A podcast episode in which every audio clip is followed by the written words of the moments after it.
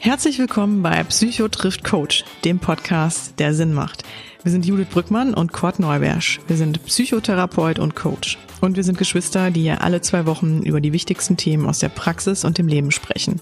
Offen, authentisch und persönlich. Judith arbeitet als Business- und Life-Coach in Düsseldorf und hilft bei allen Themen weiter, die belasten und einen an die eigenen Grenzen bringen. Kurt ist psychologischer Psychotherapeut im Bereich der Verhaltenstherapie. Auf Kurts Couch landet man im Gegensatz zum Coach, wenn der Leidensdruck so hoch wird, dass Symptome hinzukommen. Wir nehmen euch mit in unserem Praxisalltag und in spannende Themen, zu denen wir uns als Coach und Psychotherapeut, aber auch als Geschwister austauschen. Dazu holen wir auch immer wieder Gäste mit an den Tisch, Betroffene, Kollegen und Experten, die ein bewegendes Thema mitbringen. Wenn ihr uns nicht nur hören, sondern auch sehen wollt, dann schaut auf unserem YouTube-Kanal vorbei, den ihr unter Psychotriff Coach findet. Damit bekommt ihr noch mehr Einblicke zu unserer aktuellen Folge und zu unseren Gästen, sofern dies das Thema und der Gast erlauben. Und damit ihr nichts mehr verpasst, folgt uns einfach bei Instagram oder Facebook. So, die Basics sind wir damit schon mal losgeworden. Jetzt aber ab ins heutige Thema. Viel Spaß damit. Ja, schön und äh, herzlich willkommen. ich, muss rein, ich muss jetzt auch nochmal reinkommen. Ähm, gewinne, gewinne, gewinne. Gewinne, gewinne, gewinne. da sind wir wieder. Alle zusammen an einem Tisch.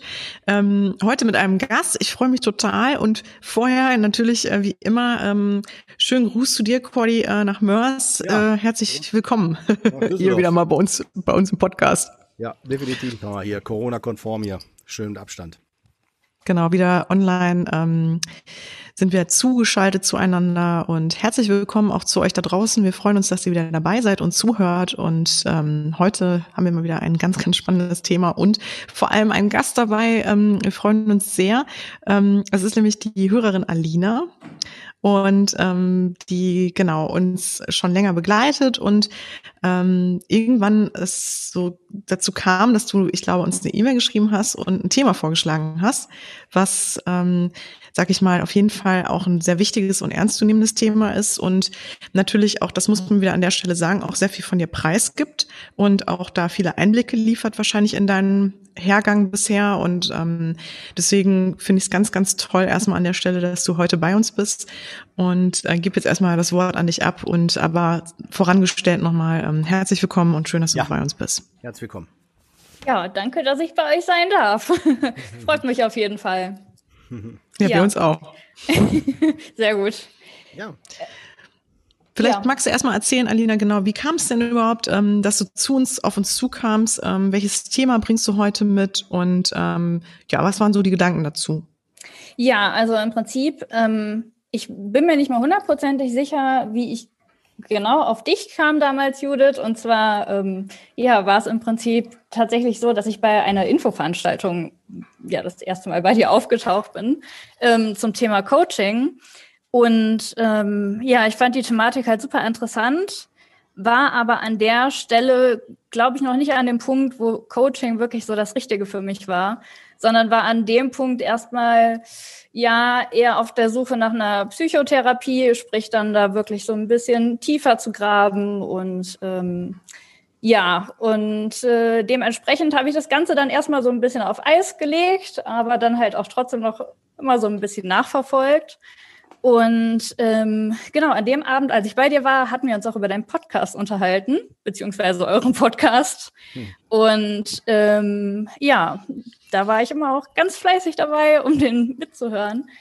Auf jeden Fall, ähm, ja, bin ich dann irgendwann mal so auf die Idee gekommen, ähm, ja, auch mal so die Thematik anzusprechen, die mich lange begleitet hat, beziehungsweise immer noch begleitet ähm, und halt ja meiner Meinung nach auch viele weitere Menschen betrifft, wie ich es auch ja im Laufe der Zeit festgestellt habe. Ähm, und zwar, wie es ist, wenn man mit alkoholkranken Eltern aufwächst, beziehungsweise einem Elternteil oder halt suchtkranken Eltern. Ähm, ja, Genau. Und ähm, da ich selber festgestellt habe, wie gut es ist zu wissen, dass man damit nicht alleine ist und halt meistens auch erst überhaupt erst auf den Trichter kommt, sich damit auseinanderzusetzen, wenn man halt eine Geschichte von jemand anderem ja hört oder mitbekommt, ähm, habe ich gedacht, dass es vielleicht gut für andere wäre, meine Geschichte vielleicht auch mal zu teilen. Ja, und das ist so der Grund und äh, mein Anliegen, warum ich heute dabei bin. Mhm. Hut ab. Ja. ja. Traut sich, glaube ich, nicht jeder. Ja. Hat mich ja. auch Überwindung gekostet, also muss ich ganz ehrlich sagen. ja. ja. Das glaube ich, das glaube ich. Also erstmal wirklich finde ich auch, äh, das verdient immer äh, ganz, ganz großen Respekt, äh, wenn man seine wirklich eigene Geschichte mitbringt und ja, im Grunde darauf, ne, dafür dann also oder dazu natürlich dann auch ein Thema mitliefert, ne, was dann halt eine Aufklärung halt auch in dem Zuge mit sich bringt. Ähm, und ich finde es, oder das sagen wir auch immer wieder, Cord und ich finde es natürlich auch immer großartig, weil es ähm, ja dann auch wirklich jemand ist, der da so Experte des Themas ist, ne? Und auch dann, also wir da nicht nur so, sag ich mal, aus unseren Erfahrungen mit Klienten sprechen, sondern du natürlich auch direkt selber Stellung dazu nehmen kannst und auch ganz authentisch natürlich auch bestimmte konkrete Themen oder Beispiele auch noch liefern kannst, ne, ähm, die dazu kommen ähm, und natürlich du auch noch mal eine individuelle Geschichte mitbringst, auch wenn jetzt das Thema vielleicht äh, viele teilen, ähm, sind da vielleicht auch noch Aspekte sehr individuell, die ähm, da natürlich auch äh, dem einen oder anderen weiterhelfen können. Ne? Ähm, hm, ja. Ja. ja, ich würde ganz gerne was ergänzen, wenn es okay ist. Natürlich. Ja, und zwar, ich habe das in, in, in der Therapie, erlebe ich das sehr häufig, dass äh, die Person, wenn sie zu mir kommen und nicht direkt mich als Traumatherapeut aufsuchen, sondern als, ähm, wir mal, klassischer Psychotherapeut, der jetzt äh, irgendwie für alle äh, Krankungsbilder zuständig ist. Also ich spreche zum Beispiel hauptsächlich Panik an, Ängste, Depression, äh, oder eine, ja, eine, eine Veränderung, dass man plötzlich eifersüchtig wird oder was auch immer. Ne? Und äh, wenn ich dann da äh, genauer hinschaue, fällt mir auf, wenn ich dann in die Biografie gehe, dass das nicht selten ist, dass die dann sagen, ja, bei mir war es super. Ja, also so, dann, ich meine, gut, ich bin Psychotherapeut, dann fange ich erst recht an zu überlegen, okay, wenn das so sehr betont wird, so, ne, dann, äh, ja, wer weiß, was das heißt, ne. Ich meine, ich weiß, dass einige wirklich die Haltung haben, äh, bloß ein Psychotherapeut nicht sagen, dass da was ist, weil dann dreht er jeden Stein um. Ne, ich weiß, dass das manche echt denken, ne, aber es gibt auch tatsächlich die, die ähm, das deswegen nicht machen ähm, oder sagen, es ist alles gut, weil die wollen niemanden äh, zur, ähm, schuldig machen. Weil wenn man über die Eltern spricht, ne, ich glaube, das ist so ein, so ein, Thema, könnte ich mir vorstellen, was du auch kennst dann, ne, Alina gleich, ne, dass man ja. immer so ein Teil in dir immer in dem Konflikt ist, ne, und das übrigens möchte ich jeden Hörer und auch uns, Judith äh, und mich, mit abholen. Wir haben einen Teil in uns, der loyal sein will den Eltern gegenüber, der mal geliebt werden will von den Eltern. Das gehört absolut dazu. Ne? Das ist also ganz, ganz, ganz normal. Ne? Und dieser Teil versucht dann zu schützen, versucht auch die Eltern zu schützen. Aber wenn wir uns, sagen wir mal, anschauen, wie es wirklich ist. Also wie es wirklich, also dass nicht alles Friede, Freude, Eierkuchen ist. Ne? Und ich weiß nicht, ich glaube, ich habe das auch schon mal erzählt in einer anderen Folge, weiß jetzt gar nicht mehr, mehr welche genau das war. Ne? Es gibt, ihr kennt ja alle bestimmt die Geschichte mit dem schwarzen Mann, ne? der dann die böse, der böse Mann, der dann die Kinder alle so entführt und so weiter. Ne? Statistisch gesehen liegt er bei weniger als ein Prozent. Ne? Die meisten äh, Täter sind im eigenen Elternhaus. Also das heißt, das hört man natürlich nicht so gerne, ne, aber da sind wir bei deutlich weit über 80 Prozent ähm, die, äh, die Täter oder die Problemfälle oder die belastenden Faktoren, die im Elternhaus sind. Also, ne, so, aber ich will jetzt mal aus dieser Täter-Opfer-Geschichte mal wieder raus, sondern wollte einfach nur damit deutlich machen, dass man Deswegen nochmal Hut ab, das finde ich echt nicht selbstverständlich, dass man, äh, weil das möchte ich auch nochmal tatsächlich trennen. Wenn du zum Beispiel ähm, gleich bestimmte Dinge nennst, dann sagst du ja nicht automatisch, selbst wenn man das denkt, dass man sagt, Papa war doof, Mama war doof, die war doof, die war doof. Weißt du, ich meine? Das ja. kann ja sein, dass das vielleicht an manchen Stellen mitschwingt, aber ich glaube, dann, wenn, willst du es wahrscheinlich eh nochmal markieren oder, oder sagen. Und ich möchte auch die Hörer damit auch nochmal abholen und sagen, nur weil man zum Beispiel sagt, da hat meine Mutter mich vielleicht nicht gesehen oder mein Vater mich nicht gesehen oder da habe ich mich nicht verstanden gefühlt oder so, dass man damit automatisch immer sofort sagt, äh, ganz schlimm oder so, ne, was die Eltern betrifft. Wisst ihr? Also die Schuldfrage, die automatisch mitschwingt im Raum, ist nicht automatisch mit dem Thema eins zu eins zu vergleichen, wisst ihr? Also, mhm. um dich auch ja. zu entlasten, Alina. Ne? Danke.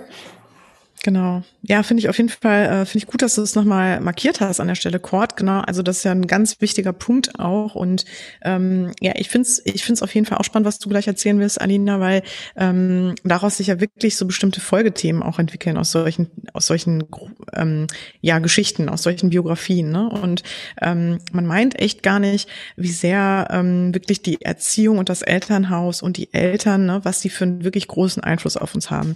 Ähm, und das muss man wirklich so sagen, noch nicht mal unbedingt nur in bei großen Themen, also bei wirklich belastenden Themen, so solche Themen, die du mitbringst, sondern natürlich auch mit anderen Themen. Ne? Also das können auch, ähm, also auch selbst in einem, in einem, äh, sagen wir mal, ich sage jetzt mal so ähm, in Anführungszeichen gesündesten Haus, Haushalten oder Erzieher, ähm, Erziehung können natürlich auch Dinge und Spuren halt hinterlassen werden. Ähm, oder Dinge passieren, die uns halt prägen. Ne? Und äh, sowohl im positiven als auch im negativen Sinne. Also im negativen Sinne, so dass es uns vielleicht mal irgendwann blockiert oder an manchen Stellen halt im Wege steht, ne? Oder so, was wir manchmal auch gar nicht so bewusst mitbekommen. Ähm, und ich fand das ganz spannend. Wir haben ja noch ein Vorgespräch gehabt, wir beide, Alina, ähm, und da hast du ja auch so von einigen Themen gesprochen, ähm, die natürlich äh, sich jetzt im Späteren bei dir gezeigt haben, ob jetzt in der Jugend oder jetzt im Erwachsenenalter, dass du so verschiedene Verhaltensmuster an dir wahrnimmst, ne? die ähm, für dich halt aus dieser Geschichte heraus resultieren. Und ich glaube, ich finde fast das, also ist natürlich auch so das, wo man aufklären sollte, dass und deswegen finde ich es auch toll, dass du da heute von erzählst, ähm, dass man, wenn man bestimmte solche Dinge an sich wahrnimmt, so Dynamiken oder solche Gedanken, ähm, dass man die für sich vielleicht auch mal hinterfragt, ne? weil vielleicht hat man auch Themen verdrängt oder ähm, vielleicht sind einem manche Dinge nicht mehr so bewusst, weil es muss halt nicht immer es müssen ja nicht immer ganz prägende Ereignisse passiert sein oder Dinge sein, die einen zu bestimmten Mustern verleiten. Also das wollte ich nochmal an der Stelle sagen. Genau, aber heute ganz spannendes Thema auf jeden Fall. Ähm, genau, du bringst halt äh, die Geschichte mit ähm, von von deinen, ich sage jetzt mal von einem suchtkranken Elternteil und was es für einen Einfluss auf dich genommen hat. Und ähm, da finde ich ne auf jeden Fall jetzt erstmal ganz interessant. Vielleicht fangen wir oder steigen wir erstmal ganz am Anfang an, dass du mal erstmal so ein bisschen erklärst, genau, so, so biografisch ein bisschen erklärst, ähm, wie kommst, wo kommst du eigentlich her, ne, so Familiensituation und hattest du Geschwister und sowas und hol uns einfach mal so ein bisschen rein ähm, bei dir, ähm, ja, starten einfach mal. Okay, ja gut. Ähm, ja, also ich bin tatsächlich als ältestes Geschwisterkind aufgewachsen. Ich habe noch zwei jüngere, jüngere Geschwister, eine Schwester und einen jüngeren Bruder. Und ähm, ich kann von Glück sagen, dass wir mittlerweile ein sehr, sehr gutes Verhältnis haben ähm, zueinander. Das war leider nicht immer so. Das war früher ganz anders. Ähm, ja, also wie gesagt, ich war die Erste. Ich hatte so die ersten Jahre meine Eltern von mich alleine.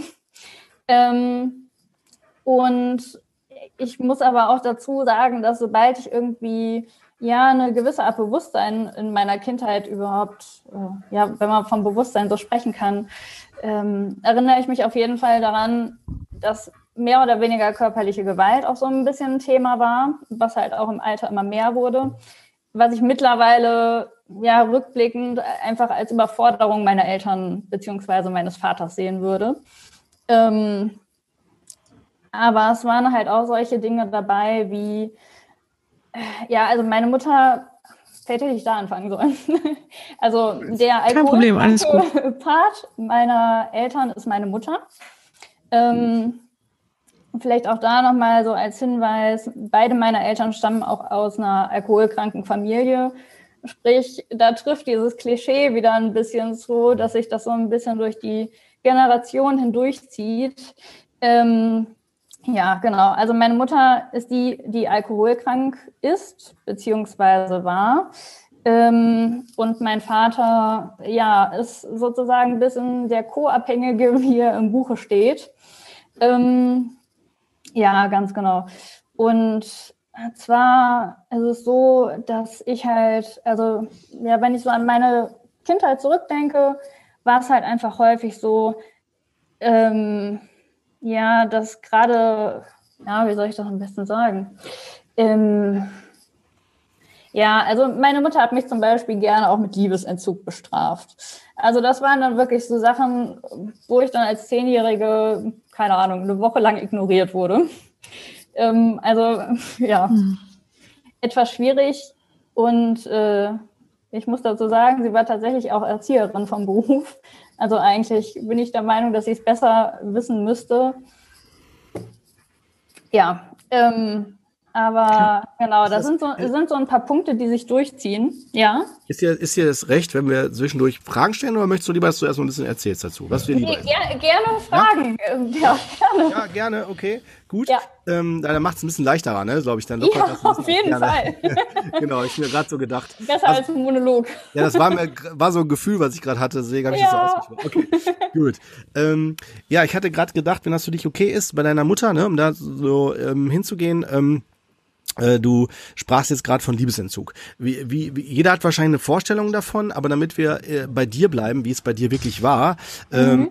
wie, wie darf ich mir das vorstellen? Also Liebesentzug kann ja so weit gehen, dass man, du sagst gerade, man spricht nicht mehr miteinander, keine Umarmung mehr. Das heißt, selbst wenn es um so Fragen geht wie äh, Mittagessen, ja, also zum Beispiel, äh, wenn man zum Beispiel gerufen wird zum Mittagessen oder wenn man gefragt wird, also wie sieht das da aus? Wurdest du gerufen oder musstest du komplett von A bis Z alles ganz autonom klären oder wie, wie sieht das aus?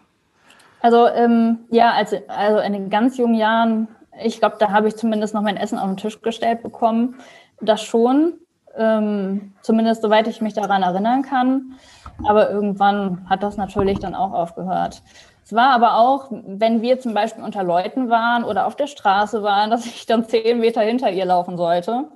Ähm, äh, ja, also so nach dem Motto, die gehört nicht zu mir. Mhm. Ähm, das war halt meistens eine Reaktion auf irgendein Verhalten, was ihrer Meinung nach nicht richtig war. Okay, es war auch wie so eine, kann man sagen, wie eine Bestrafung, ne? Die wollte genau, ich bestrafen. Ne? Genau. Ne? Okay, okay, also zumindest hast du dich so gefühlt, sagen wir mal so. Ne? Oder, genau. oder, oder hat sie das auch so gesagt? So nach dem ähm, Motto, mal so, mal so. Das Problem ist, sie ähm, sagt halt häufig nicht die Dinge, die sie wirklich meint, beziehungsweise geht dann davon aus, dass man von sich aus erkennt, dass das ein falsches Verhalten ist. Das kann man vielleicht bei Erwachsenen machen, aber ein Kind versteht das nicht. Also natürlich, ähm, genau. das funktioniert nicht. Also das genau, das ist ja auch ein ganz wichtiger Punkt, äh, den wir vielleicht auch mal ganz kurz äh, weiter erläutern sollten. Also dass du in dem Moment, also sie hat ja versucht, genau mit dir mh, mm, also dich insofern zu bestrafen und oder das ist glaube ich auch was, was vielleicht bei vielen Eltern so ein bisschen schwierig ist, ähm, dass man dem Kind irgendwie zeigt, dass man wütend ist, dass man sauer ist, ne? Das Kind das aber noch überhaupt nicht nachvollziehen kann, ja. ähm, was da genau passiert ist und es einfach nur komplett auf sich bezieht, ähm, dieses Verhalten und wie du jetzt sagst, Liebesentzug, ne? Mhm. Ähm, also dieses Gefühl von ich ich bekomme jetzt keine Beachtung mehr und äh, ne, irgendwie vielleicht auch das Gefühl, Mama hat mich nicht mehr lieb, ähm, ne, das wird damit aber nur transportiert. Also ja. weil das Kind kann sich natürlich noch nicht auf diese ja, Erwachsenenebene ähm, begeben, auf diese selbstreflektive oder äh, selbstreflektierende und auch differenzierte Ebene. Und so, dass man sagen kann, okay, Mama, ähm, ja, hat ja auch recht, ne? Vielleicht hätte ich jetzt gerade echt mal da irgendwie ein bisschen ähm, gucken sollen, dass ich mich da hätte anders verhalten sollen oder Mama wird sich gleich schon wieder einkriegen oder keine Ahnung. Ähm, na, also das ist auf jeden Fall was, finde ich auch, äh, was wir da nochmal kurz erläutern sollten.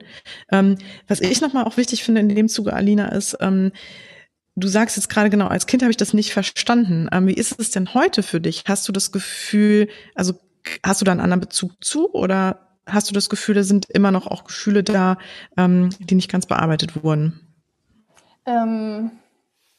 Ja, also ich kann tatsächlich immer noch besser mit Menschen umgehen, die mir auch wirklich ehrlich ihre Meinung sagen und egal wie schlecht die ist. Ich finde es nämlich sehr, sehr schwierig, sowas generell einzuschätzen. Aber ich glaube, dieses Menschen einschätzen, das ist bei mir tatsächlich auch nochmal ein Thema generell für sich. Das ist nämlich auch so einer der Punkte, wo ich wirklich meine Schwierigkeiten hatte und das auch wirklich sehr, sehr lang. Ähm, ein weiterer Punkt, den ich nämlich im Zusammenhang mit meinen Eltern ähm, aufgreifen würde, ist nämlich tatsächlich dieses, ähm, ja, dieses Verhalten, beziehungsweise ein Verhalten, was nicht dem entspricht, was einem gesagt wird. Sprich, ja, wenn die Eltern sagen, es ist alles gut, aber im Endeffekt wird sich nur gestritten oder ge gekeppelt oder ähm, meiner Mutter geht's da nicht gut und äh, ja, sie ist im Prinzip kurz wieder vorm Zusammenbruch oder sowas in der Richtung. Und ähm, ja, ich glaube auch gerade als Kind ist es dann nämlich wieder so, dass man, ja, man lernt im Prinzip, dass man seinem, ja, seinem, seiner Wahrnehmung nicht wirklich trauen kann. Und ähm, rückblickend würde ich sagen, das habe ich tatsächlich halt auch so ein bisschen in mein Sozialleben übertragen, auf meine Freunde beziehungsweise in der Schule etc. Und ähm, bin dann tatsächlich auch, ja, so im Teenie-Alter eher so, ähm, ja, ich habe es nicht diagnostiziert bekommen, aber eher so in eine Sozialphobie reingerutscht. Mhm. Weil ich das super schwierig fand, Menschen überhaupt einzuschätzen. Deshalb finde ich es auch ganz, oder ich fand es halt wirklich sehr, sehr unangenehm, mit Leuten zu telefonieren, denn da hat man ja im Prinzip noch mal ein paar Aspekte weniger, die man irgendwie beurteilen kann. Man hat äh, die Gestik nicht, die Mimik nicht, das ganze Gesicht, Auftreten etc. Und ähm, ja, also da würde ich sagen, habe ich dadurch tatsächlich ein riesengroßes Defizit gehabt. Mhm. Und ähm, das bezog sich halt auch nicht auf nicht nur auf Außenstehende, sondern tatsächlich auch auf mich selber. Sprich, diese, diese Wahrnehmungsstörung oder Wahrnehmungsschwierigkeiten ähm, habe ich nicht nur bei anderen gehabt, sondern auch bei mir selber. Dieses typische, ähm, ja, ich weiß im Prinzip gar nicht, was ich fühle oder was ich will, ähm, sondern ich fühle einfach das, was ich fühlen sollte. ja. ja. Weil alles andere nicht, nicht erlaubt war oder nicht gut war. Genau, genau. Also wenn ich früher geweint habe, das war auch verboten. Von daher habe ich es dann auch mhm. irgendwann tatsächlich sein gelassen. Mhm. Ja. ja. Ja, ich meine, also wenn ich das mal so, also so wie ich das gerade verstehe, ist ja Folgendes passiert. Ne? Zum einen, ähm, ja, wurdest du ähm, durch wahrscheinlich die Themen deiner Eltern, ähm, war sowieso kaum Raum wahrscheinlich für deine Bedürfnisse da, ne? Und wenn du noch Bedürfnisse hattest, waren die wahrscheinlich irgendwie, wurden die in Frage gestellt, ne? Ja, also das ist nicht so, dass ich komplett vernachlässigt wurde. Das ein Glück nicht. Aber ja, ich sag auch, es gab bessere und schlechtere Zeiten. Ja. Okay. Hattest du denn Personen in deinem Umfeld, die so, äh, sagen wir mal, an dich geglaubt haben oder dich unterstützt haben, wenn die mal da waren? Gab's das? So? Äh, also, also keine Konstante.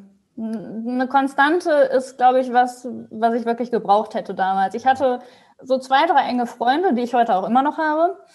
Aber ähm, ich glaube, viel wichtiger wäre im Prinzip auch eine erwachsene Person gewesen. Ich habe mich dann auch sehr an den Müttern beziehungsweise Eltern von meinen Freunden orientiert, beziehungsweise ich habe auch eine sehr tolle Tante, aber damals hatte ich halt einfach noch nicht so den ähm, Kontakt, wie ich ihn heute habe, was halt auch daran liegt, dass sie äh, die Schwester meiner Mutter ist, was das Ganze nochmal ein bisschen erschwert. Ähm, ja, genau. Der Kontakt ja, zwischen de den beiden wahrscheinlich auch sch schwierig ist. Äh, ja, ja. Okay. Ja. Äh, weil wenn ich, ich würde jetzt vermuten, weißt du, wenn deine Mutter sich so verhält und du sagst, deine Tante ist vielleicht auch eine Bezugsperson oder könnte sie gewesen sein oder wer zumindest hat das Potenzial, dann würde ich jetzt denken, das passt nicht ganz so ganz. Deswegen habe ich jetzt vermutet, ne, dass da auch eine Diskrepanz, ein Unterschied oder unterschiedliche Sichtweisen sind, sage ich mal vorsichtig. Ne? Ja, okay. ja. Ähm, äh, wie darf ich mir das denn vorstellen? Also mit dem mit dem Trinken, das war kurz das mal dazuholen, das das problematische Verhalten. Ne? Äh, kennst du deine Mutter auch anders ohne Trinken oder ist sie, sag mal, seitdem du auf der Welt bist, ist das immer ein Thema gewesen? Ich kann mich nicht mehr daran erinnern, ähm, dass es nicht so war. Also ich kann mich vielleicht nicht konkret an dieses ja, Getränke erinnern, Ge Gesaufe erinnern, aber ähm, der Mensch an sich, also es gibt ja dann auch so einfach, ja, so ein paar Verhaltensmuster, die derjenige dann immer zeigt. Und ähm, da würde ich nicht sagen, dass sie mal anders war. Okay, das heißt, war sie dauerhaft betrunken oder nur zu bestimmten Zeiten hat sie getrunken? Also früher war es immer nur abends. Hm? Das hat sich dann so im Laufe der Jahre äh, ja gesteigert. Ich erinnere mich zum Beispiel noch an eine Situation, ähm, meine Eltern sind da mit mir ein bisschen außerhalb der Stadt gezogen, was heißt ein bisschen. Also da fuhr dann irgendwie achtmal noch ein Bus ähm, dahin und ich bin halt trotzdem in meiner alten Stadt zur Schule gegangen. Und ähm, ja, der letzte Bus war gerade weg, beziehungsweise der vorletzte und der nächste kam irgendwie in drei Stunden wieder. Und da habe ich halt meine Mutter angerufen. Es war irgendwie, keine Ahnung, zwei Uhr und habe sie gebeten, ob sie mich dann da abholen kann. Ja, hat sie mir halt nur gesagt, ja, das geht nicht, weil sie halt schon getrunken hat. Und ähm, also in so einer Situation, wo ich halt vollkommen davon abhängig war und dann da im Prinzip im Nirgendwo stehen gelassen wurde, ja, ja. Hm. Ja.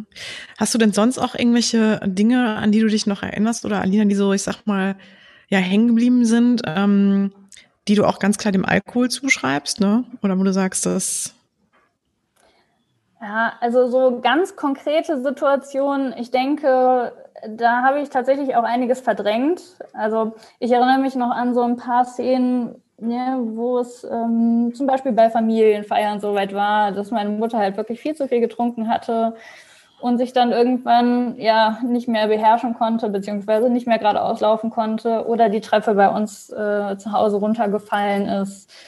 Ähm, aber halt auch einfach sehr häufig an Streits bei uns in der Familie. Also das war dann häufig zwischen meinen Eltern. Hm. Mein Vater ist dann halt auch ganz gerne ja, ein bisschen ausgerastet, sagen wir es mal so. Ähm, die Kinder waren dann natürlich auch häufig dann nochmal so, ja, nochmal so ein Trigger, also wenn da wieder irgendwie ein Fehlverhalten war, um das Ganze dann wieder eskalieren zu lassen. Ja. Genau. Und ähm, würdest du denn sagen, äh, dein Papa, äh, hat er denn, hat er denn auch mitgetrunken? Nee. Nicht.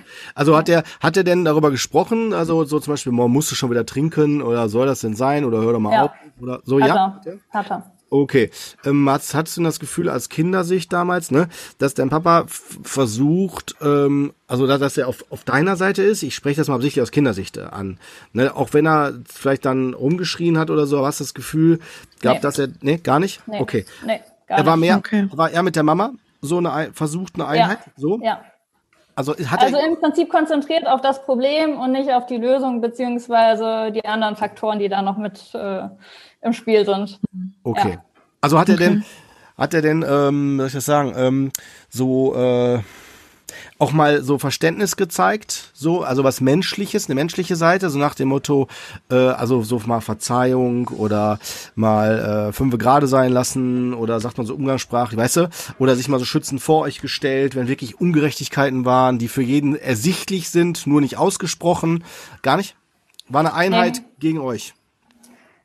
Ja, Okay. Also ich weiß nicht, ob es wirklich, ob es wirklich diese zwei Einheiten waren. Gefühlt war es eigentlich eher ja fast jeder gegen jeden, beziehungsweise wenn sich meine Eltern gegen meine Geschwister ähm, zusammengerauft haben, dann bin ich halt auch immer dazwischen gegangen. Also ich war dann immer, ich habe immer versucht zu schlichten, beziehungsweise Das ja das ganze körperlich dann auch abzuwehren. Ja. Ja, das ist Ja. übrigens auch der, auch der Klassiker. Nochmal auch an die Hörer äh, gerichtet, ne? Dass das tatsächlich gerade auch die älteste Person mit, und das bist du ja in dem Fall, ne? Ja. Die dann sehr, sag mal, am ehesten Durchblick hat in den, in den meisten Fällen, weil, aufgrund des Alters, äh, je nachdem wie auch der Abstand dann noch ist und dann in die Verantwortung geht. Das nennt man auch so die fragliche mögliche Parentifizierung. Das heißt, wenn die Eltern nicht präsent sind auf einer Verantwortungsebene gefühlt, ähm, dann oder auch tatsächlich, dann springt dann meistens ein Kinderteil ein. Ich könnte mir vorstellen, dass es du dann gemacht hast und hast dich dann schützend vor deine Geschwister halt gestellt.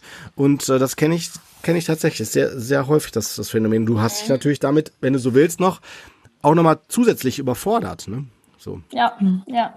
Aber ich muss ganz ehrlich, an dem Punkt muss ich, glaube ich, auch nochmal sagen, ähm, bis ich vielleicht so 14, 15 war, war das für mich alles normal. Also genau. ich habe ich, ich Genau. hab ja keinen Vergleich. Also ich habe ja nur dieses eine Elternhaus. Und ähm, man bekommt vielleicht mit, dass es bei der einen oder anderen Familie ein bisschen anders abläuft, aber das heißt ja nicht, dass mein Leben, wie ich es in meiner Familie erlebe, nicht normal ist. Und im Prinzip war das ganz lange, diese, diese Verhaltensweisen waren ganz lange einfach meine Normalität. Ja. Hast du, Ja. hast, hast du, genau. wie war das denn in der Schule? Also hast du denn da so, weißt du, das ist ja wie eine andere Welt, ne? Gerade für Kinder, ne? Also Ja. zu Hause, Schule, Freunde. Ne? So wie war das denn in der Schule? Konntest du da, ähm, weil das wird übrigens häufig auch gesagt, dass Schule nicht selten so ein Relienzfaktor ist, also ein, ein so ein Widerstandskraftgeber, der ähm, dann so, sei es durch Schulnoten oder durch eine bestimmte Aufgabe, die in der Schule hast oder wie so eine Ablenkung, muss nicht immer sein, aber kann ja. Deswegen, ne, meine Frage so, wie, wie sieht's denn da aus? Oder wie sah es da aus? Ähm, ja, also ich war jetzt nie besonders gut, aber auch nie besonders schlecht in der Schule. Mhm. Ähm, ich war tatsächlich dann auch ganz lange auf einer ja, Ganztagsschule, sprich, da war ich dann auch wirklich bis 16 Uhr. War auch wirklich gerne da. Also ich war lieber in der Schule, als dann irgendwie zu Hause zu schwänzen. weil da hatte ich immerhin meine Freunde. Aber ich muss halt auch ganz ehrlich sagen, dadurch, dass ich halt ähm, ja so ein bisschen sozialphobisch veranlagt war, ja, hatte ich halt den Kontakt zu meinen engen Freunden und vielleicht ein bisschen darüber hinaus.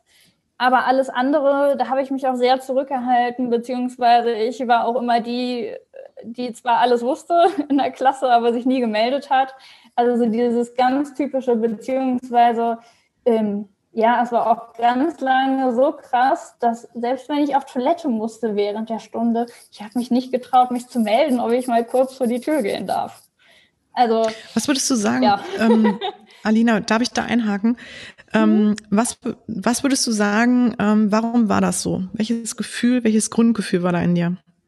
Oder also, ne, warum, warum hattest du dieses Gefühl? Also, mh, hm, ja, das ist eine gute Frage. also, wenn ich mich da so zurückversetze, ähm, ja, zum einen war es halt so, also ich hatte wirklich ein ganz unterirdisches Selbstbewusstsein. Ähm, ich habe immer gedacht, ja, ich kann mich eh nicht durchsetzen, beziehungsweise, ja, wenn ich jetzt was sage, dann macht sich wieder irgendjemand über mich lustig und einfach Unsicherheit. Aber genau da. Ähm, das, hm. Ja. Da, genau, und da, wenn ich da mal das einhaken heißt, darf, genau. Ähm, oh. Hat es, wer hat es denn in dir ausgelöst, ne? Also hat, hattest du das Gefühl, ähm, also wurde dir dieses Gefühl dann halt auch in deiner Familie vermittelt, ne? Dass wenn du was sagst oder wenn du dich irgendwie, wenn du dich äußerst mit deinen Bedürfnissen, ähm, dass du da halt im Grunde mehr oder weniger für ausgelacht wirst? Oder? Ja, also ich vermute tatsächlich, dass der Ursprung auch schon einfach daran lag, dass selbst wenn ich meine Meinung gesagt habe, dass die irgendwie dementiert wurde oder ähm, ja, im Prinzip, dass ich kein Stimmenrecht hatte oder ich weiß nicht, ähm, im Prinzip gefühlt keine Daseinsberechtigung. Genau, darauf wollte ich hinaus, ne? Weil ich hatte auch gerade gedacht bei der Frage, ich bin mal gespannt, was du antwortest, ne? Du hättest mich jetzt tatsächlich überrascht, wenn du jetzt gesagt hättest, ja, ich weiß genau, da, ne? Weil, weil, weil wenn du ja, weißt du warum? Weil wenn du es nicht anders kennst, hast du keine wirkliche Erklärung dafür. Also als Kind ja. schon gar nicht. Ne? Dann würdest du wahrscheinlich eher denken, das liegt an mir und äh, so, ne? Also nach dem Motto habe ich wieder vielleicht war ich zu laut, war ich zu aufmüpfig, sind das die Kinder, die Geschwisterkinder gewesen, bla bla bla. Ne? Und ähm, was ja auch äh, sehr, sehr häufig vor, vorkommt, ist, dass dann die Eltern vielleicht auch noch sowas äh, etikettieren. Also dass die dann sagen, ja, boah, jetzt, jetzt muss ich dich schlagen oder es nutzt du deinen Besten oder jetzt, jetzt zwingst du jetzt, ne, so, ne, oder ne, du lässt mir gar keine andere Chance, ne, wenn du nicht hörst, oder das zu den Geschwisterkindern. Also dann kommen dann so komische, plausible Erklärungsmodelle, die versucht werden, das Handeln zu rechtfertigen. Also quasi. Schuldzuweisung aber auch. Ja, ja genau. Schuldzuweisung, genau. Du bist verantwortlich für ja. das, ne, dass das, es mir so geht. Da, da drin ist meine Mutter auch Profi, ja. ja. Und das geht ja. auch manchmal nonverbal. Ne, durch, ja. wie du sagtest, ja, ne, diese absolut. eiskalte, diese Kälte, das plötzlich von Hochsommer ganz schnell Hochwinter ist dann so, ne, im Raum. Ja. Im Raum. Was ne? halt auch sehr typisch ist für Alkoholiker, muss man dazu sagen. Was? Ja. Was leider auch sehr typisch ist bei Alkoholikern. Ja, ja, ja, genau. Ne? Und ja. was ich mir noch frage, das haben wir jetzt noch nicht so ganz deutlich, zumindest habe ich kam es bei mir jetzt nicht so an, mhm. äh, so deutlich herausgearbeitet. Ähm, du hast gerade gesagt, wenn du, ähm, wenn deine Mutter mit, mit euch draußen war, musst du auf Abstand laufen. Wie war das denn eigentlich, wenn ihr woanders zu Besuch wart oder so? Oder, oder bei jemandem, der dich kennt und auch die Mutter kennt, da kann sie ja nicht auf Abstand kommen. Ne? Hat sie dann so eine Fassade gehabt, so nach dem Motto heile Welt, dann ist alles super easy, peasy, die Supermami im Außen, weißt du?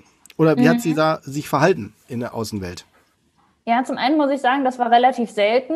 Ähm, also mit zunehmend, äh, zunehmendem Alter wurde das halt auch immer viel, viel seltener. Ähm, ich kann Was wurde aber, seltener? Dass wir überhaupt woanders zu Besuch waren. Also ah, okay. ich war mhm. selten mit meiner Mutter irgendwo. Meine Mutter war halt, ja, arbeiten, einkaufen, zu Hause. Ja. Ähm, ja.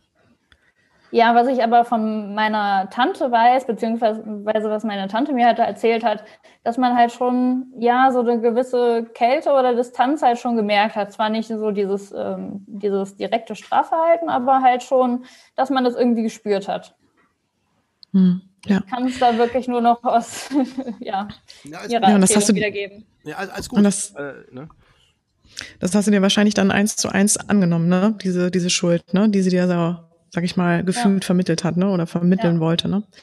Ähm, Ja, was, was würdest du denn sagen? Also vielleicht, ähm, was man ja an der Stelle auch nochmal sagen sollte, ist, ne, dass deine Mutter ja wahrscheinlich, also sich das ja auch nicht ausgesucht hat, ne, diesen Weg oder ne, so wie sie mit euch umgegangen ist. Und ähm, ne, dass es wahrscheinlich auch eine große Überforderung bei deiner Mutter war, ne? Und ähm, ja. ne, dass ja die Kompensation dann, ne, dieses Suchtverhalten ähm, einfach zu euren Lasten ging, ne? Und ihr wahrscheinlich einfach nur, und so, so, so hart es sich anhört, ihr eine weitere Überforderungs ähm, also weiterer Überforderung, Überforderungsfaktor wart, weil ihr Kinder wart, ja. die Bedürfnisse hatten, die in dem Moment natürlich nicht die Bedürfnisse deiner Mutter waren, ne? Weil wahrscheinlich hätte sie am liebsten getrunken und oder vielleicht, ne, so wäre ihren eigenen Gedanken nachgehangen. Und genau, und ihr wart dann in dem Moment immer wieder der der Spiegel der Realität, so der Verantwortung. Und ähm, der in dem Moment ja, also will man das ja gar nicht, will man sich ja wie in so eine, ja, in so eine andere Welt fliehen, ne, und oder flüchten und mhm. ähm, genau da eigentlich ausbrechen. Und in dem Moment seid ihr natürlich immer wieder, habt ihr sie immer wieder zur Verantwortung gezogen, ne, das heißt, ähm, sagen wir mal, also um so ein bisschen zu erklären, was da für Mechanismen natürlich bei der Mutter passiert sind, ähm, die Ursprünge, warum sie getrunken hat, sind ja jetzt nochmal nochmal ganz hinten angestellt. Also dann wollen wir jetzt natürlich auch nicht drauf eingehen, da würden wir uns ja natürlich auch ein bisschen zeitlich verausgaben. Aber ähm, nur um das natürlich auch nochmal äh, noch mal deutlich zu machen, ähm, was ich auch nochmal interessant finde, ist nochmal zu hören von dir. Also äh, vielleicht willst du noch mal, wollen wir nochmal so ein bisschen biografisch weiterbleiben dabei, weil du bringst so ein paar andere Themen mit, Alina. Ähm, dass du nochmal so ein bisschen erklärst, also vielleicht machen wir mal so zwei oder machen wir das mal so ein bisschen struktureller, dass du mal nochmal einmal erklärst Kindheit, Kindheit, Jugend und jetzt auch so Erwachsenendasein ähm, und uns da nochmal so, so ein jeweiliges Bild von gibst, ne? Ja, gerne. Also gehe ich äh, biografisch dann nochmal ein Stückchen weiter. Also ähm, wenn ich mich recht erinnere, wären wir gerade so im Teenageralter angekommen. Also ähm, ja, wie gesagt, ich so im Abi trotzdem irgendwie, ja, also total auf die Schule zwar konzentriert, aber nicht wirklich leistungsfähig, weil ich halt immer im Kopf hatte, was zu Hause noch so passiert. Ähm, und dann halt, ja, mit meiner Sozialphobie und ähm, mangelnden sozialen Kompetenzen, sagen wir es mal so, ähm, ja, dann nach dem Abi, also ich habe es trotzdem geschafft, ähm, nach dem Abi habe ich dann tatsächlich eine kaufmännische Ausbildung angefangen. Also im Prinzip so das, was man ja mit einer Sozialphobie jetzt normalerweise nicht machen würde. Ähm, aber ich habe es tatsächlich getan aus zweierlei Gründen. Das Studium, was ich eigentlich machen wollte, da wurde ich leider nicht genommen. Und ich wollte halt eigenes Geld verdienen. Ich wollte von zu Hause raus. Ja, also habe ich diese Ausbildung angefangen und habe mich so im Prinzip mehr oder weniger selbst ins kalte Wasser geschmissen. Und es hat funktioniert. Also ich habe halt einfach sehr viele positive Erfahrungen gemacht, kann man nicht anders sagen. Und ähm, ja, mittlerweile kann ich damit sehr gut umgehen und äh, bin auch sehr froh, dass ich das durchgezogen habe. Ähm, ja. Würdest du sagen, war das dann etwas, was dir halt sehr viel ja nochmal an, also sehr viel Kraft gegeben hat und Stabilität ja. gegeben hat? Ja, definitiv. Was, was, was denn genau daran, wenn ich da nochmal genauer nachfragen darf? Also im Prinzip war das für mich gefühlt eine unüberwindbare Hürde. Also einfach dieses Gefühl, diese Angst davor. Ich habe es vorher noch nicht mal geschafft, ja, wie gesagt, ähm, in der Schule auf Toilette zu gehen oder sowas in der Richtung oder einkaufen zu gehen alleine. Ähm, ja, da hatte ich echt Angst vor. Und ähm, ja, aber alleine dieses Ziel selbst, also vollkommen alleine geschafft, zu, äh, erreicht zu haben und mich überwunden zu haben, das hat mir so ein bisschen das Gefühl gegeben, ja, also wenn ich das geschafft habe, dann schaffe ich auch alles andere. Ähm, ja, Schön. Genau. ja, manchmal muss man sowas einfach erreichen und dann ja, geht es einem wesentlich besser. Ja, mhm. ähm, genau, die Ausbildung hatte ich angefangen um dann halt, wie gesagt, auch auszuziehen. Wobei ich auch ganz ehrlich sagen muss, da habe ich sehr lange mit mir gehadert, weil ich ja dadurch, dass ich dann ausziehen würde, meine Geschwister alleine lassen würde. Und mhm. ähm, deshalb hat es dann auch noch mal ein Jahr gedauert, bis ich es dann wirklich geschafft habe, auszuziehen. Unter anderem auch, weil meine Geschwister mir gesagt haben, ja, du kannst uns viel besser helfen, wenn du eine eigene Wohnung hast und wir dann bei dir unterkommen können. ja. Du wolltest was ähm, sagen, Judith? Ja, ich wollte nur mal kurz noch mal fragen, äh, wie ist denn euer Geschwisterverhältnis? Also mittlerweile wirklich ähm, sehr eng. Also ich würde auch sagen, sehr intim, sprich, wir können wirklich ja über alles reden. Ich glaube, das liegt aber halt auch daran, dass wir eben gemeinsam nicht so gute Zeiten durchgemacht haben und sowas schweißt dann ja tatsächlich auch wirklich wieder zusammen. Mhm. Ja. Natürlich. Und ähm, genau, dann hat, wolltest du aber jetzt gerade, glaube ich, erstmal weiter erzählen, dann, ähm, also es war für dich schwer auszuziehen, aber du hast dann doch den Schritt gewagt. Genau. Hab's dann auch gemacht und äh, bin sehr, sehr froh darüber gewesen. Ähm, meine Schwester hat das auch häufiger in Anspruch genommen, war dann auch häufiger bei mir. Ja, irgendwann Anfang 20, ähm, ja, bin ich dann tatsächlich in eine Essstörung reingerutscht, wenn man das so sagen kann. Reingerutscht klingt immer vielleicht ein bisschen doof, aber ähm, alles gut. Okay. Mhm. ja, also tatsächlich fing es dann bei mir an ähm, mit Magersucht und halt kompensatorischem Verhalten, wie zum Beispiel wirklich sehr viel Sport machen, tagelang nichts essen oder wirklich nur sehr wenig. Ähm, ja, das, ja, so im, Gro im Großen und Ganzen war es das. Also ich habe wirklich sehr, sehr viel Sport gemacht, kaum was gegessen, außer natürlich, wenn ich unter Menschen war, damit das halt wieder ein bisschen normaler aussieht. Und ähm, habe aber auch mein ganzes Sozialleben danach ausgerichtet. Sprich, ich habe Verabredungen abgesagt, ähm, war irgendwann körperlich gar nicht mehr in der Lage, überhaupt ja vieles mitzumachen. Das hat sich halt über Jahre hingezogen. Also am Anfang ging das natürlich noch, aber dann so nach ein paar Jahren wurde es dann halt schon schwierig. Ich ja. Eine Frage. Äh, würdest du sagen, ähm, Alina, war, war dir das da schon klar, dass das damit im Zusammenhang steht oder erstmal noch nicht? Also das nee, damals, damals würde ich sagen noch nicht. Mhm. Ich würde auch noch gern fragen wollen, was glaubst du denn jetzt so vielleicht auch im Nachhinein betrachtet, welche Funktion hatte die Essstörung in dem Moment für dich? Was, was für ein Faktor, was hat sie dir gegeben in dem Moment? Äh, ganz klar kann ich nur sagen, Kontrolle. Also im Prinzip, ähm, das war gefühlt damals das Einzige, was ich irgendwie in der Hand hatte. Es sind auch noch so ein paar Kleinigkeiten zu dem Zeitpunkt einfach nicht so gelaufen, wie ich es gerne wollte. Ähm, ich wollte zum Beispiel meinen Hund gerne mitnehmen weil ich auch wusste, dass es bei meinen Eltern nicht so gut hat. Und ähm, ja, das hat dann aber leider nicht funktioniert. Das war auch noch so einer der Punkte, die mich dann ziemlich runtergezogen haben damals. Das glaube ich dir. Mhm, ja. Das kann ich auch verstehen, ja. Auf jeden Fall, ähm, weil das halt etwas, ich wusste, wie es funktioniert. Und ähm, im Prinzip war ich die Einzige, die die Kontrolle darüber hatte. Ja. Also äh, ich halt diese Mechanismen auszunutzen und für meinen Vorteil oder für meine Ziele zu verwenden. Und dementsprechend habe ich das dann halt auch so gemacht. Sprich, ich habe dann mehr Sport gemacht und äh, ja weniger gegessen, habe meinen Kalorienbedarf berechnet etc. pp. Und ähm, ja, also habe dann natürlich dann auch so ein bisschen Komplimente dafür bekommen, was das Ganze natürlich dann auch nochmal ein bisschen bestärkt hat, wie das äh, so mhm. ist. Und ähm, ja, und irgendwann, also wie gesagt, mir ging es dann körperlich aber auch immer schlechter. Mm, und irgendwann war ich an dem Punkt, dass ich für mich eigentlich wusste, okay, das ist nicht richtig. Du hast nicht mehr selber die Kontrolle darüber, sondern ja, diese Essstörung hat halt die Kontrolle über dich. Mhm. Aber da habe ich halt so mit keinem drüber geredet. Und ähm, ich wurde zwar häufiger dann darauf angesprochen, ob denn irgendwas wäre, aber das habe ich natürlich nicht, äh, ja, das habe ich keinem, ja, oder mir nicht eingestanden.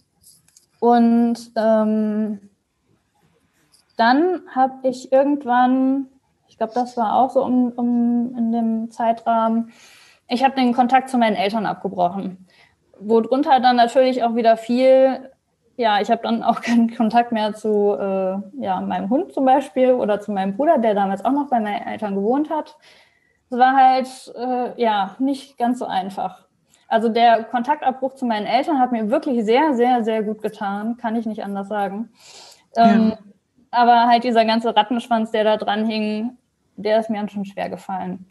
Ähm, ja, wie ging es weiter?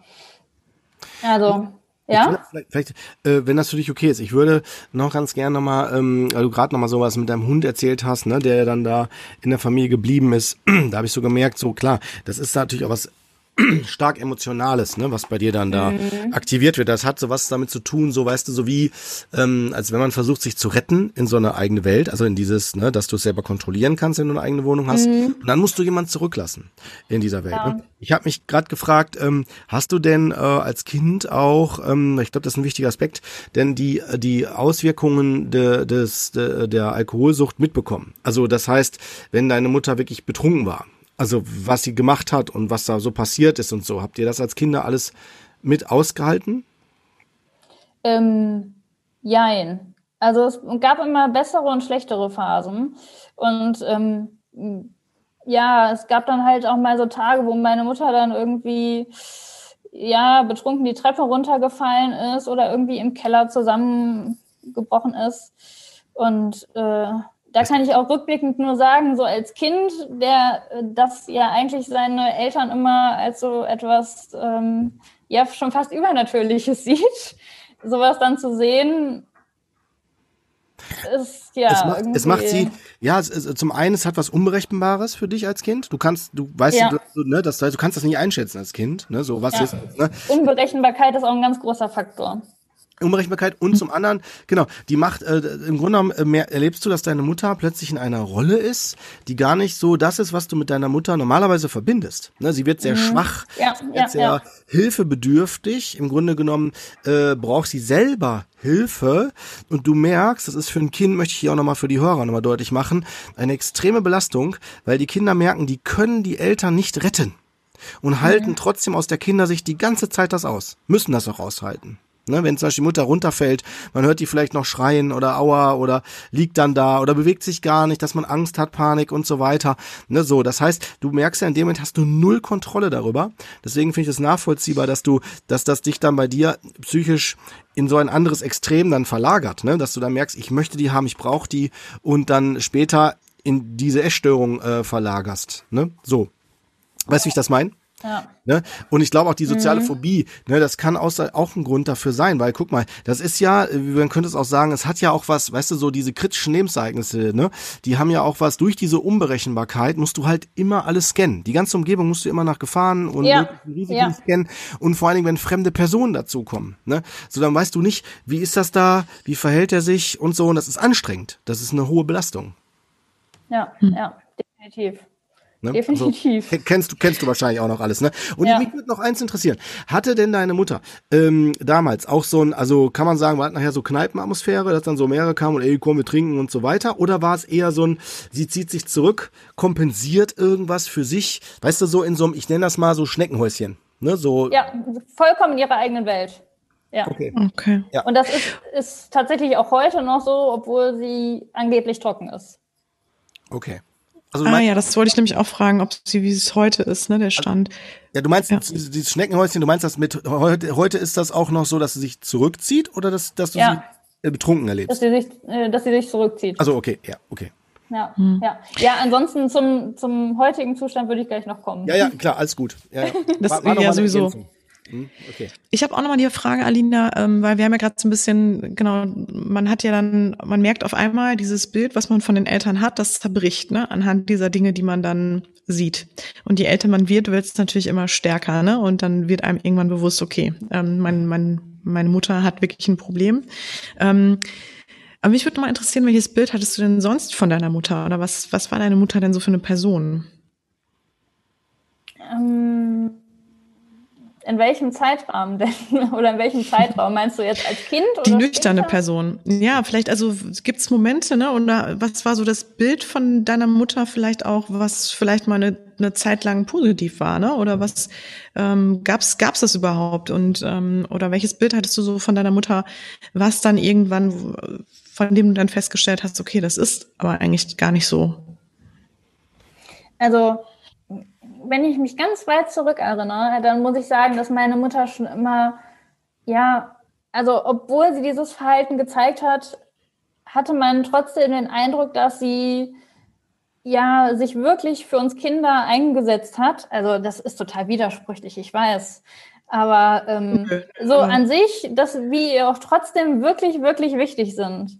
Ich glaube, da, das ist auch einfach wieder dieser Punkt der Überforderung, gerade wenn dir etwas so wichtig ist, dann neigst du ja dazu, irgendwie so viel Energie da reinzustecken, dass du vielleicht dann auch überfordert bist.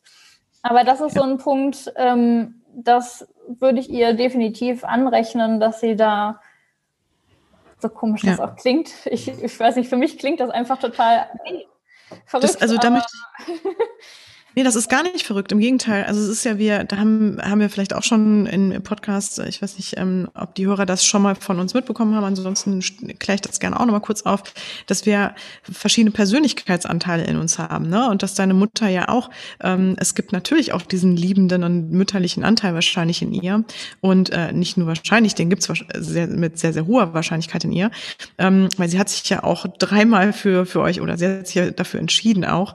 Ähm, ich, also ich würde es auch wirklich darauf zurückführen und ich denke, da wird Kurt mir ja auch recht geben, ähm, dass es einfach, dass sie ein Thema in ihrem Leben hatte, so ein bisschen, mit dem sie halt nicht übereingekommen ist, ne, mit diesem, mit dieser Alkoholsucht, ne, dass sie wahrscheinlich sich, wenn man sie gefragt hätte, sich wahrscheinlich auch gewünscht hätte, dass sie für sich da irgendwie einen Weg rausfindet, ähm, aber dann doch auch der, die Sucht, äh, ja, sage ich mal so verführerisch war in manchen Momenten ähm, oder auch eine Funktion für sie hatte, aus der sie halt nicht selbst rauskam oder irgendwie für sich da keinen Weg herausgefunden hat.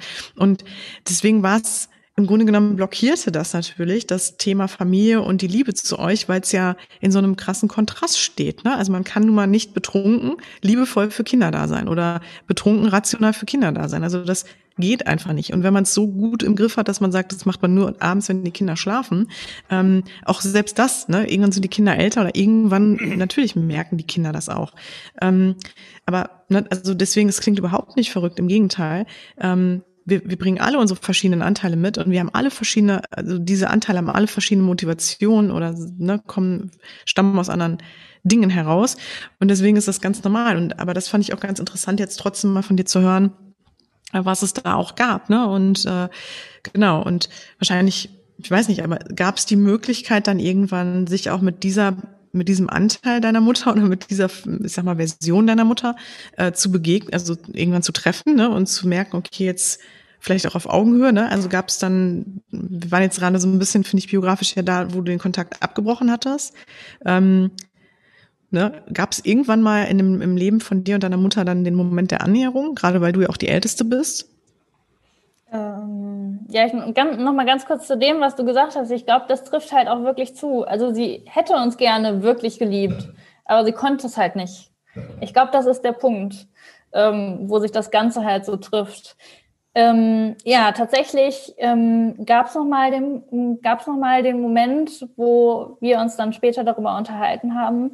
Und zwar ähm, ja zwei Jahre circa, nachdem ich den Kontakt abgebrochen habe war ich gerade auf der Arbeit und erhielt halt den Anruf, ja, deine Mutter ist im Krankenhaus, sie wird wahrscheinlich nicht mehr lange haben, Leberzirrhose im letzten Stadium und ähm, ja, ich also hingefahren und es war wirklich kein schönes Bild. Ähm, ihr ging es halt auch wirklich sehr, sehr schlecht und ähm, die Ärzte haben aber anscheinend ganz gute Arbeit geleistet und nach einer gewissen Zeit wurde sie tatsächlich nochmal entlassen. Sollte dann auch Therapie machen und ähm, ja, das ganze Pipapo wegen der Leberzirrhose etc. Und ähm, ich glaube, Nierenversagen hatte sie zwischendurch auch noch. Ähm, ja, auf jeden Fall ist die ein paar Wochen, nachdem sie dann wieder aus dem Krankenhaus rauskam, ähm, auf mich und auf meine Schwester zugegangen und hat sich halt für ja sehr, sehr vieles entschuldigt. Und ähm, ich muss ganz ehrlich sagen, mich hat das sehr, sehr viel Überwindung gekostet, das überhaupt erstmal zu akzeptieren. Das zu verzeihen, noch länger. Ähm, ja, die, Fra die, die Frage, die ich mir stelle, ist ja natürlich, ne, du sprichst jetzt gerade über Verzeihen und äh, dass sie, dass sie sich entschuldigt und so, ne? Das, das ist das eine, dass man das macht. Aber hast du das Gefühl gehabt, dass sie das äh, auch beibehalten konnte, diese Qualität, oder ist sie wieder, sagen wir mal, in ein Muster, in eine Rolle, in eine Identität zurückgefallen? Ähm, also ich muss sagen, so von ihrem Charakter her hat sie einfach sehr vieles beibehalten der Punkt ist aber auch, also zum einen, ich meine, das sind Dinge, die sich über Jahre beziehungsweise Jahrzehnte eingebrannt haben. Mhm. Also alleine schon so eine Art Verfolgungswahn, was ja bei trockenen Alkoholikern ähm, im Prinzip auch schon wieder sehr typisch ist. Ähm, oder ja, so ein ganz misstrauisches Verhalten zum Beispiel. Ähm, es ist aber auch so, dass sie, also zum einen das ist jetzt, glaube ich, fünf Jahre her, sechs Jahre her.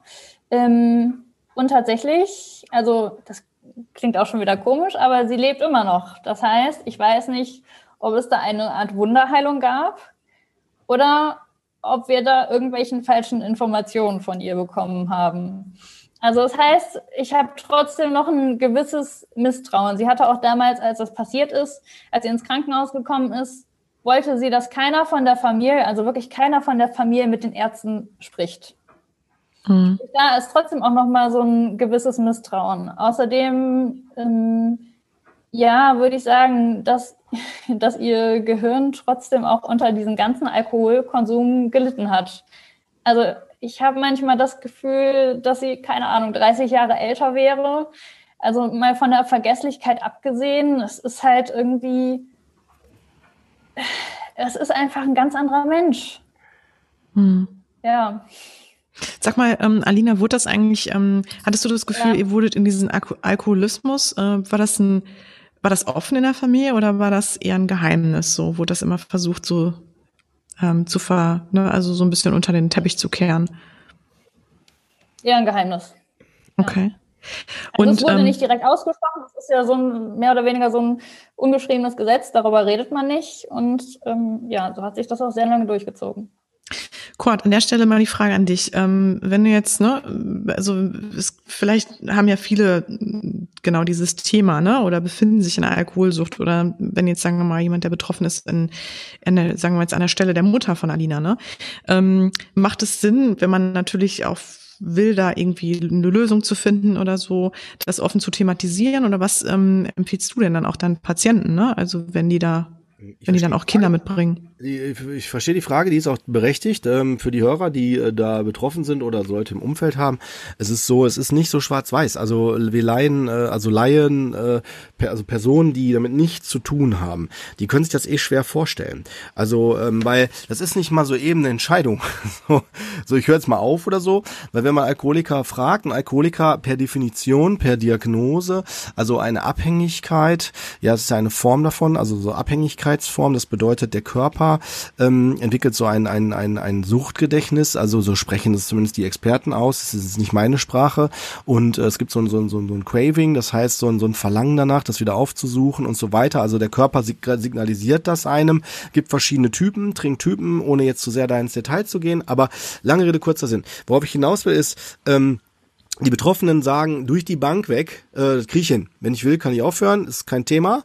Äh, das ist so auch die Phase, äh, sag mal, wo die ähm, noch unein, man, nennt, man spricht von Compliance, von Einsichtigkeit. Und wenn jemand einsichtig ist, heißt das noch lange nicht, dass der da angekommen ist. Also da gibt's so viele Zwischenstufen noch, die mhm. ähm, deutlich machen, dass man doch zurückfallen kann. Äh, die Alkoholerkrankung ist ja eine der Erkrankungen, die unheimlich schwer ähm, langfristigen Erfolg mit sich bringt. Ne? Also deswegen spricht man auch eher von trockenen Al Alkoholikern, als wenn man sagt, geheilt, liegt nicht mehr vor. Ähm, wobei ich auch hier nochmal betonen möchte, mein, das ist meine, meine persönliche Meinung, ne, für mich ist das nur eine Symptomdiagnose, mhm. weil es ist eine Bewältigungsstrategie aus meiner Sicht, eine Bewältigungsstrategie mit ganz anderen Dingen umzugehen. Du sprachst auch gerade, du hast mir so ein paar Dinge genannt, die mich darin auch noch bestärkt haben, ähm, und zwar, dass sie verschiedene Identitätsanteile hatte. Also sie konnte wahrscheinlich nach außen super Bild vermitteln als Erzieherin oder Pädagogin, hast du gesagt, ne? Ich weiß nicht mehr ganz genau, was was genau. Ja, Erzieherin. Erzieherin, genau. Ne, also ein gutes Bild nach außen zu suggerieren. Äh, dann aber doch, äh, es hat sie ja noch die Identität als Mutter, hat sie die Identität auch noch als Ehefrau und die ist selber ja auch noch Kind. Also die, ein Teil, die war ja früher auch selber mal ja. Kind Ne, und ich gehe davon aus, dass sie äh, auch krasse Dinge erlebt hat, äh, die quasi an denen sie immer noch hängt ja, dann hat sie da eine differenzierte Tochter, mit der wir jetzt gerade das Interview führen, die es schafft, sich aus dieser, ich sag mal, Wiederholungsspirale so zu lösen, dass sie äh, nicht komplett das eins zu eins kopiert, sondern sich der Thematik stellt und die differenziert. Also sind jetzt, äh, auch wenn, also ich meine, es ist gut, wenn du das als positiv wahrnimmst, ne? Also das ist auch so gedacht, dass du da das als eine als Kompliment auch mitkriegst, ne? Aber mir ist auch wichtig, wichtig, ja, ja, aber mir ist auch nochmal wichtig zu benennen, das ist nicht selbstverständlich. Also ne, in den meisten ja. Fällen ist es äh, einfacher, entweder sich anzuschließen oder das mitzumachen oder, ne, ich sag mal, so Decke drüber oder so eine Hände über, über, über die Augen. So, jetzt aber Betroffene. Wenn jemand sagt, ähm, ja, ich würde auch gern das schaffen, ich würde gern Mutter sein für meine Kinder, man muss anerkennen, also das ist der, der Schritt, sonst geht's nicht. Aber aus meiner Sicht geht's sonst nicht. Man muss anerkennen, dass man es alleine nicht schafft.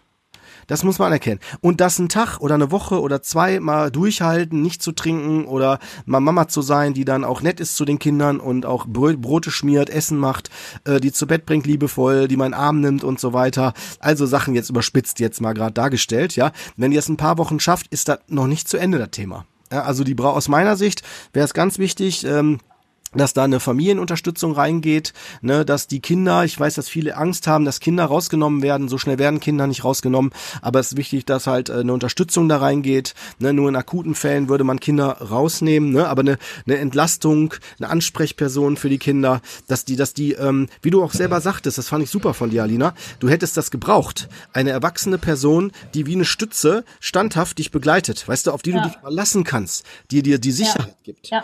Ne, weißt du? Ne, und äh, deswegen, also deine Mutter ist quasi aus meiner Sicht total verhaftet in einer eigenen, wahrscheinlich Traumatisierung, in irgendetwas, wo sie drin ist, die Schleifen dreht und durch den Alkohol das versucht zu kompensieren. So, weißt du? Und dann kommt zwischendurch blitzt natürlich dann der Kontakt zu ihrer Identität des Mutterseins auf.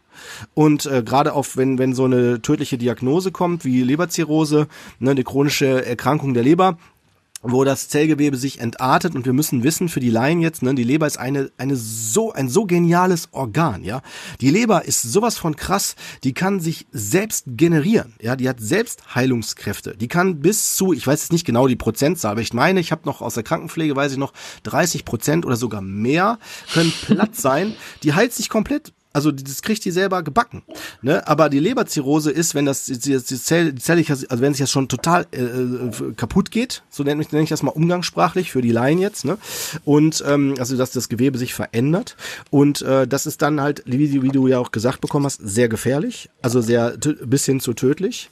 Und äh, sie hat halt da Glück gehabt, wenn man, wenn man so will, so könnte man es vielleicht da Umgang, umgangssprachlich sagen. Und jetzt darauf will ich hinaus. Äh, sie dann halt an die Endlichkeit erinnert wird und durch die Erinnerung an die Endlichkeit plötzlich merkt, was ist mir überhaupt wichtig, was habe ich denn gemacht? Und dann merkt sie, Mist, ich habe ja drei Kinder. Und dann kommt sie in diese Erkenntnis, also sie kommt, wenn du so willst, in den Momenten erstmal in den Kontakt mit dem, äh, mit der eigenen Mutteridentifikation, würde ich jetzt vermuten, das wäre jetzt meine Hypothese. Und das ist der Moment, wo sie mit dir in den Kontakt geht. Und wenn sie sagt, das tut mir leid, da kannst du sicher sein, da steht dann wahrscheinlich die Mutter vor dir, die dann mit dir in Kontakt geht. Mhm. Aber das kann sie nicht halten. Das, also aus meiner Sicht, ne, das ist schwer. Da braucht sie. Ja, ja, das ist auch genau der Punkt. Ne? Und deswegen, sie braucht Begleitung. Es ist möglich, auf jeden Fall. Aber ich würde mal behaupten, es ist äh, aus ist meine Erfahrung. Ich spreche nur von meiner Erfahrung jetzt. Ne? Das ist alleine nicht möglich. Es braucht eine, eine professionelle Begleitung im Außen, ähm, um äh, in die Stabilität, also langfristige Stabilität, überführt zu werden. Ja, aber ich würde gerne auch nochmal, ähm, also finde ich, Entschuldigung, ich wollte jetzt nur ähm, nochmal auch überleiten zu Alina, aber das war auf jeden Fall auch nochmal eine super Erläuterung, äh, Kurt, an der Stelle. Ähm, aber wirklich mal zurück wieder zu dir, Alina. Ähm, du hast ja daraus auch wirklich Themen generiert, ne? Auch wenn man so will. Also wir haben es jetzt gerade so ein bisschen, wir kommen jetzt von deiner Mutter, ne, dass da natürlich auch viele Themen wahrscheinlich einfach genau dazu geführt haben, dass sie so war, wie sie war. Ähm, womit ich jetzt nicht eh die Verantwortung absprechen möchte. Ne? Ähm, natürlich hatte sie eine große Verantwortung eigentlich, ne, das für sich auch in den Griff zu bekommen ähm, und sich das bewusst zu machen. Ähm, das an der Stelle auch nochmal ganz klar gesagt. Aber jeder bringt ja halt nur mal diesen Rucksack mit. Ähm, jetzt ist es so bei dir, ähm, dass natürlich dieses Thema deiner Mutter dazu geführt hat, dass du auch Themen generierst und entwickelst. Ne? Also, dass im Grunde genommen das weitergegeben wurde. und natürlich auch bei dir nochmal einen individuellen Faktor hat.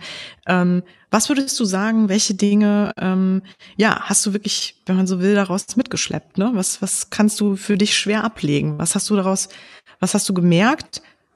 Genau, ähm, belastet dich, ne? Nach wie vor heute. Oder vielleicht auch, dass es dir erst vor kurzem aufgefallen ist, ne? Oder vor ein paar Jahren erst oder so. Äh, ja, was ich an der Stelle vielleicht noch sagen wollen würde, ist, dass ja nicht nur meine Mutter die Verantwortung dafür trägt, also wie das Ganze abgelaufen ist, sondern ich sehe meinen Vater da genauso in der Verantwortung. Weil Ganz auch sicher, er ja. Müsste sich eigentlich dafür einsetzen, dass die Kinder geschützt werden. Äh, wie das letztendlich aussieht, ist natürlich dann auch wieder ein anderes Thema, aber ich finde, er spielt da genauso mit rein. Äh, ähm, ja, Kurt? Wenn, wenn, du willst, also nur wenn es für dich passt, wir können ihn ein bisschen transparenter machen, ne? Also welche Rolle er hat, ne? Also ob er da, also ob der, ob, ob du aus heutiger Sicht eine Erklärung dafür hast, warum er sich so verhalten hat. Also weißt du, oder warum er nicht in die, ich nenne das mhm. mal, Verantwortung gegangen ist. Er hat das doch mitgekriegt, als die Mutter dann äh, unten im, im, im, im Keller lag, oder? Die Treppe runtergefallen ja. ist oder dergleichen. Wie hat er sich ja. da verhalten? Also meine Erklärung ist einfach zum einen wieder Überforderung und zum anderen, dass er dieses Verhalten halt von seinem Vater auch schon kannte. Sprich, er ist ja unter ähnlichen Verhältnissen aufgewachsen und ähm, ja, wie das halt so ist, die Muster, die man kennt, die verfolgt man dann irgendwie auch weiterhin. Und ähm, er hat es halt nicht geschafft, aus diesem Kreis auszubrechen. Stattdessen hat er uns als Kinder teilweise sogar noch in die Verantwortung gezogen. Anders kann man es nicht sagen. Oh, also das heißt, Kinder, geht mal gucken, was macht, hat die Mama da gemacht oder, oder ist sie selber? Ja, nee, nicht so direkt, aber ähm, wir wurden halt häufig oder werden halt auch gerne noch, wenn wir uns nicht dagegen wehren, also als Mittelsmänner ähm, missbraucht im Prinzip. Also äh, mein Vater heult sich dann bei mir aus. Ich sage das jetzt mal so blöd, aber es ist halt auch einfach äh, unangebracht, dass er sich dann bei mir über meine Mutter nicht nur beschwert, sondern halt wirklich ähm, ja um, um Hilfe bettelt, sage ich mal. Ähm, mhm. Und äh, beziehungsweise von mir dann halt Lösungen erhofft oder Hilfestellung irgendwie erhofft, die ich halt einfach nicht leisten kann. Beziehungsweise wo ich halt mittlerweile irgendwann dann auch eingesehen habe, dass ich das gar nicht möchte. Gut. Also, das ist so gesund. Super. Ja, weil, weil du bist ja nicht seine Mama. Oder die, die jetzt ja. ihn versorgen muss. Weißt du, wie ich meine? Ne, da wird er natürlich ja. durch die Situation selber zum Kind. Also sage ich jetzt aus therapeutischer Sicht, wäre meine Hypothese. Ja. Und erwartet, erwartet von den Kindern, wie du es ja gerade sagst, ne, dass sie das dann selber übernehmen. Wäre jetzt eine mögliche Erklärung dafür. Ne? Ne? Also ich sag euch, ich sag euch gleich, also nochmal auch auch an die Hörer gerichtet, an alle. Äh, es ist nie zu spät, auch für die Eltern, wenn die in so Rollen sind, ähm, die die Gedanken, die Gefühle auszusprechen. Also wenn zum Beispiel der Vater sagt, ja, ähm, es tut mir so leid, also wenn das, äh, das muss man fühlen, ne, das ist nicht nur ihr Kopf, ne, also wenn man Kopf sagt, dann kann kannst du auch sein lassen, das bringt dann gar nichts, kannst du auch ein Lied in die Luft trällern. Aber wenn man das fühlen kann und sagen kann, ja, ich hab, ich hab jetzt wirklich, denn? ja, ist das so. gut. Ja, muss man ja auch mal so aussprechen, ne, finde ich. Ne, aber finde ich gut. Nee, find ich so, ja, auf jeden kann, Fall, Brüchen, ganz auf deiner Seite, ja. ja. Wenn man das fühlen kann und sagen kann, äh, ich war damals so überfordert, dass ich das, das tut mir auch so leid, dass, dass ich von euch als Kinder verlangt habe, dass ihr erwachsen werden musstet, dass ihr das übernommen habt. Ne, und das sehe ich erst heute. Ne, und ähm, äh, also und das wirklich so zu hören ist und nicht, das ist jetzt wichtig, was ich sage, nicht aus Selbstmitleid. Ich arme Wurst, ja, ich sag nur, weil dann fängt, dann ist das nämlich nur eine psychische Falle, weil dann würdest du Alinas Gefühl haben, äh, was, was, was soll ich jetzt? Soll ich den jetzt in den Arm nehmen? Soll ich den jetzt umarmen? Ja, weißt du, wie ich das meine? Also ja. nicht böse gemeint, ja. nicht böse gemeint. Aber es ist eine, es ist eine Falle. Es braucht die, also es wäre es dann eine Lösung, wenn er in die Verantwortung geht. Also wenn er sagt und sagen würde und du das spürst, ähm, und das würde heute nicht mehr passieren. Wenn ich nochmal die Chance hätte, würde ich das anders machen. Wenn du das alles fühlen kannst, also wenn so eine Ehrlichkeit in dem ist, was damals erlebt worden ist, wenn es ausgesprochen wird, wird ein Teil in dir trotzdem entlastet. Auch rückwärts. Ja. Also ja. Ich, ich glaube, was man an der Stelle auch wirklich sagen muss, ist, ähm, äh, ich glaube, das Allerwichtigste ist, sich ähm, bei deinem Vater als auch bei deiner Mutter, dass die beiden sich, die müssten sich eigentlich bewusst machen, was deren Mechanismen sind oder Auslöser sind für diese Mechanismen, die sie ja da, die haben ja auch, dein Vater zeigt ja auch ein ganz klares Verhaltensmuster dann in dem Moment. Und ne, also was bringt ihn denn dahin? Was, was sind die Dinge, die er quasi ähm, da, die ihn dahin geführt haben? Was auch immer der da in seinem Leben dann ne, da ähm, mit erlebt hat oder was ihn da geprägt hat.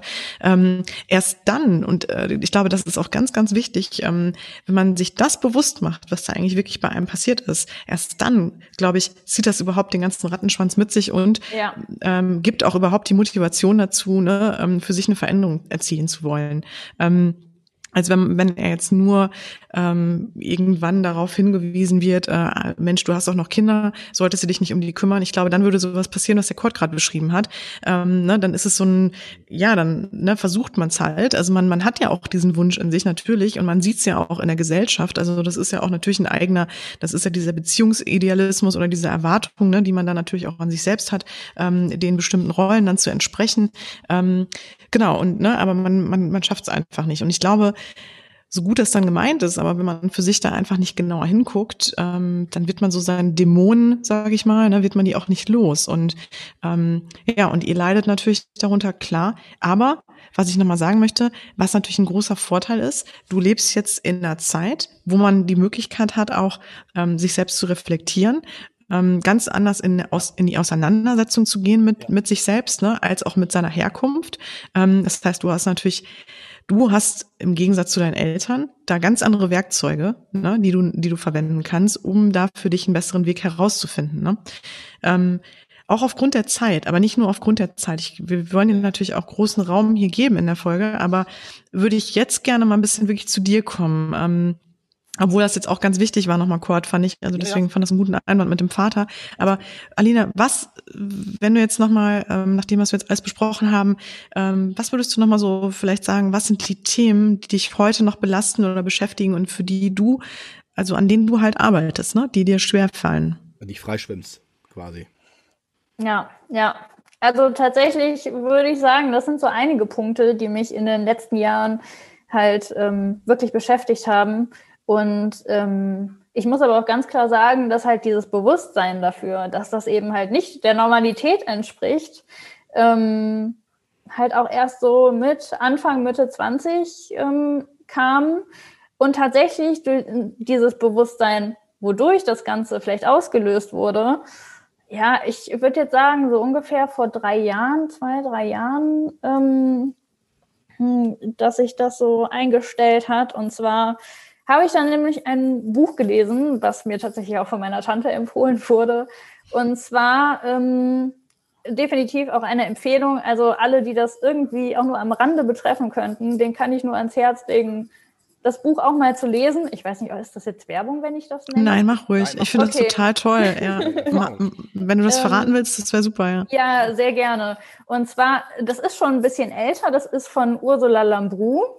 Familienkrankheit Alkoholismus. Hm, okay. Und ähm, darin werden im Prinzip ja verschiedene Verhaltensmuster, aber auch ja so Fallbeispiele genannt. Und ähm, ja, ich habe mich halt in sehr vielen von diesen Verhaltensmustern wiedergefunden und in dem Zusammenhang erstmal festgestellt, okay, das ist vielleicht gar nicht normal, dass du diese Verhaltensweisen aufweist.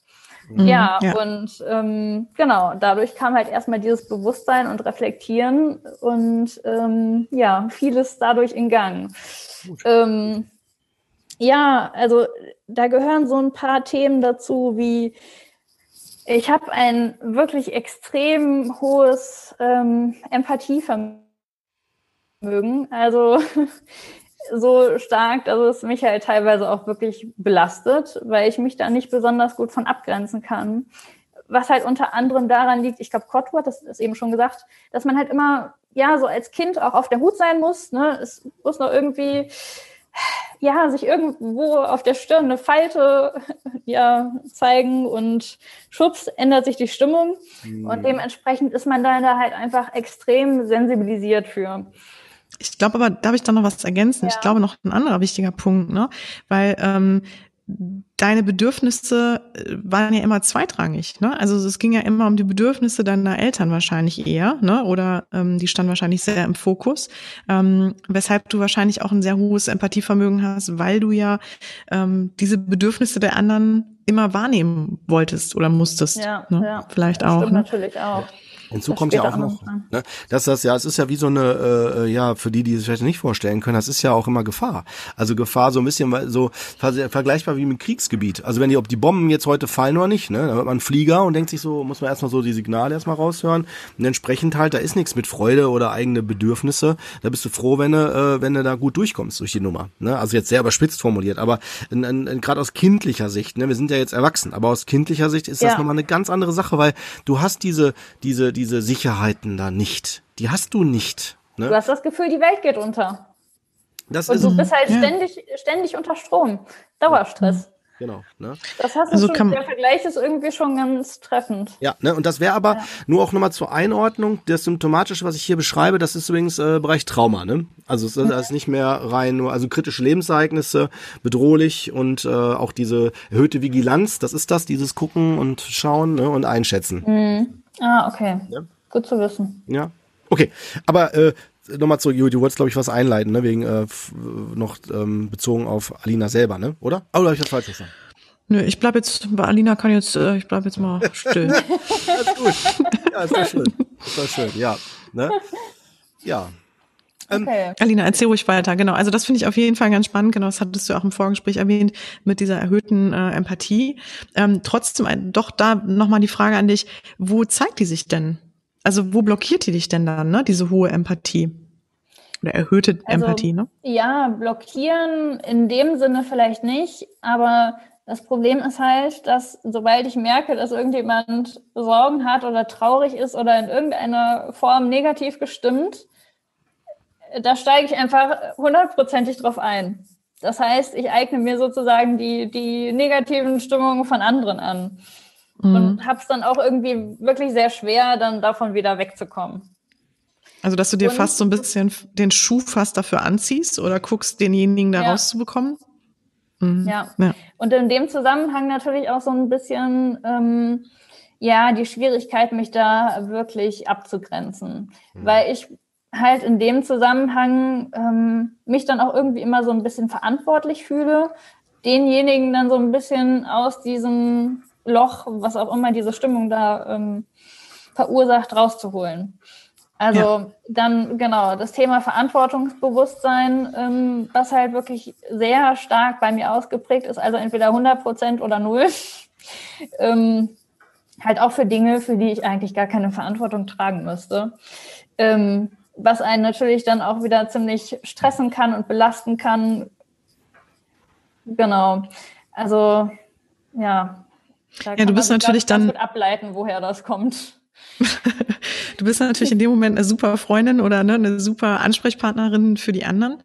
Aber ähm, also wenn du jetzt äh, zu mir zum Beispiel ins Coaching kommen würdest, würde ich wirklich als erstes mit dir daran arbeiten, ähm, deine eigenen Gefühle, Gedanken und Dinge wahrzunehmen und dir die bewusst zu machen, ähm, also die dir ähm, die dem entsprechen, was du willst. Also im Grunde genommen erstmal zu schauen, was willst du eigentlich und dich wirklich dahin zu bekommen, ähm, das zu stärken. Ne? Also wirklich da, dass du und ich finde auch das nochmal an der Stelle gesagt, ähm, wie viele echt zu mir auch oft kommen und sagen, ich wäre gern selbstbewusster.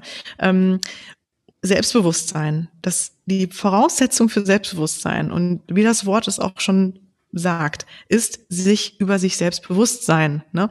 Und äh, wenn ich natürlich viel im Außen bin, also wie du, ähm, das meine ich jetzt gar nicht böse, aber den Fokus sehr auf die anderen lege und auf die Bedürfnisse der anderen, dann fällt es mir natürlich schwer, ähm, meine eigenen Bedürfnisse wahrzunehmen oder selber mich noch wahrzunehmen. Wie soll mir das, wie soll mir das in dem Moment gelingen? Ne? Das ist halt ja. schwierig. Ja. Ähm, Genau, oder ich stelle mich dann auch in dem Moment natürlich zurück, klar. Ne? Das heißt, also ich selbst oder ich nehme mich in dem Moment natürlich nicht so wahr wie die anderen. Und ähm, das heißt, das trainiere ich mir quasi ab. Ne? Also mein Bewusstsein, ja. mein Selbstbewusstsein, ja. genau.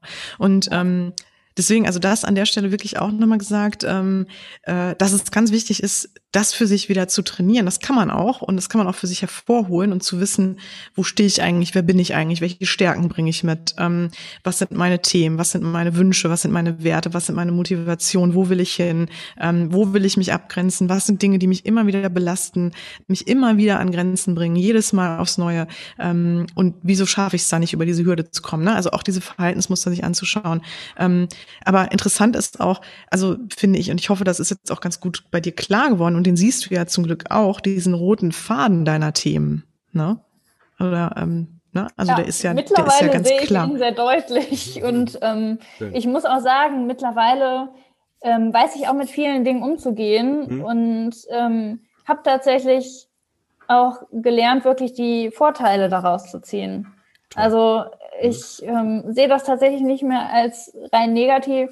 Was heißt rein negativ? Eigentlich sehe ich tatsächlich hauptsächlich die Stärken, die ich dadurch entwickelt habe. Mhm. Weil mhm. es hat alles ja. seine zwei Seiten. Und ich meine, das sind ja Überlebensstrategien, die ich damals entwickelt habe. Und die haben ja ihre Vorteile. Und die versuche ich halt jetzt auch wirklich mhm. bewusst zu nutzen. Nee, eben, das ja. ist doch auch super. Genau, du hast ja so das darf man natürlich auch nicht vergessen, genau. Diese Anteile, die du da, diese, das sind ja Strat also strategische Überlebensanteile, genau. Und ähm, die, die definitiv, also es sind für dich ja auch, ähm, das sind auch Stärken, ne? Definitiv. Ja.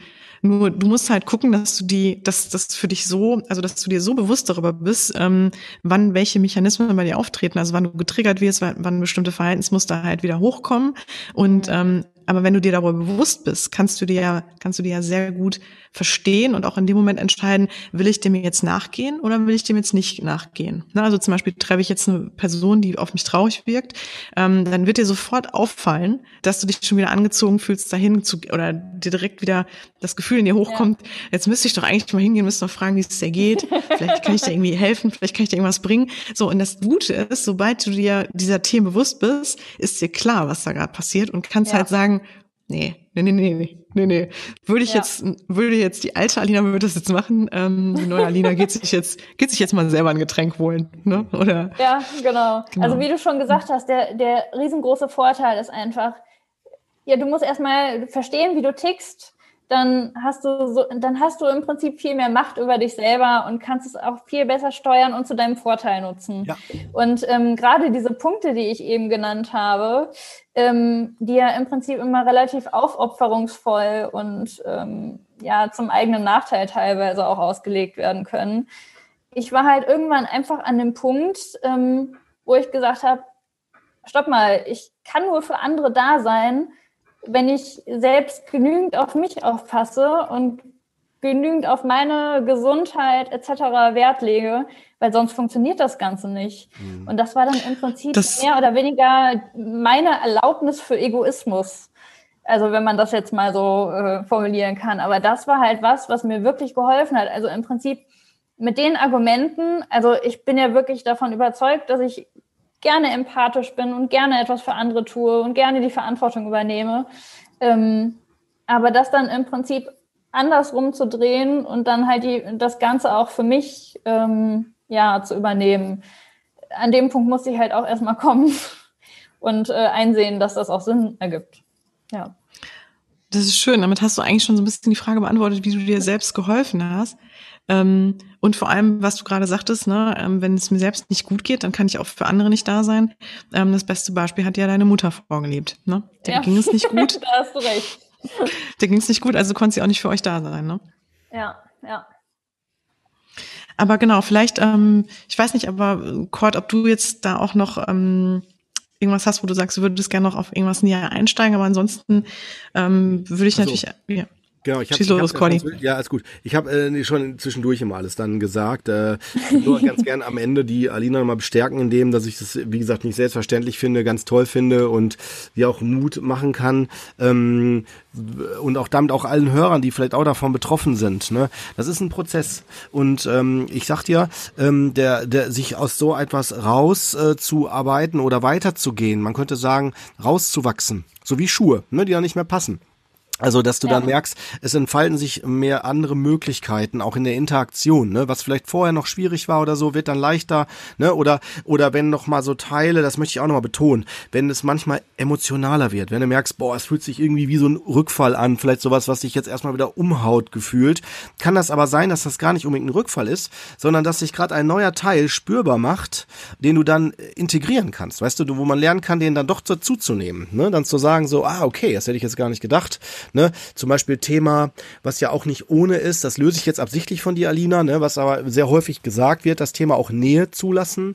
Ne? Gerade wenn man vor allen Dingen das. Wäre auch noch so ein Punkt, den ich genannt hätte, tatsächlich. Gut, ich habe absichtlich die, Okay, wollte ich jetzt so ein bisschen da absichtlich ein bisschen jetzt so mal rausnehmen, aber du gut, dass du da so auch offen differenziert mit umgehst, genau, weil das ist halt häufig ein Thema. Wenn du nie Raum haben ja. durftest, ist doch klar, dass du da nicht Juhu schreist, wenn sofort jemand sagt, komm, ich nimm dich in den Arm, weil da würdest du ja erstmal denken, Moment mal, wo ist hier der Trick?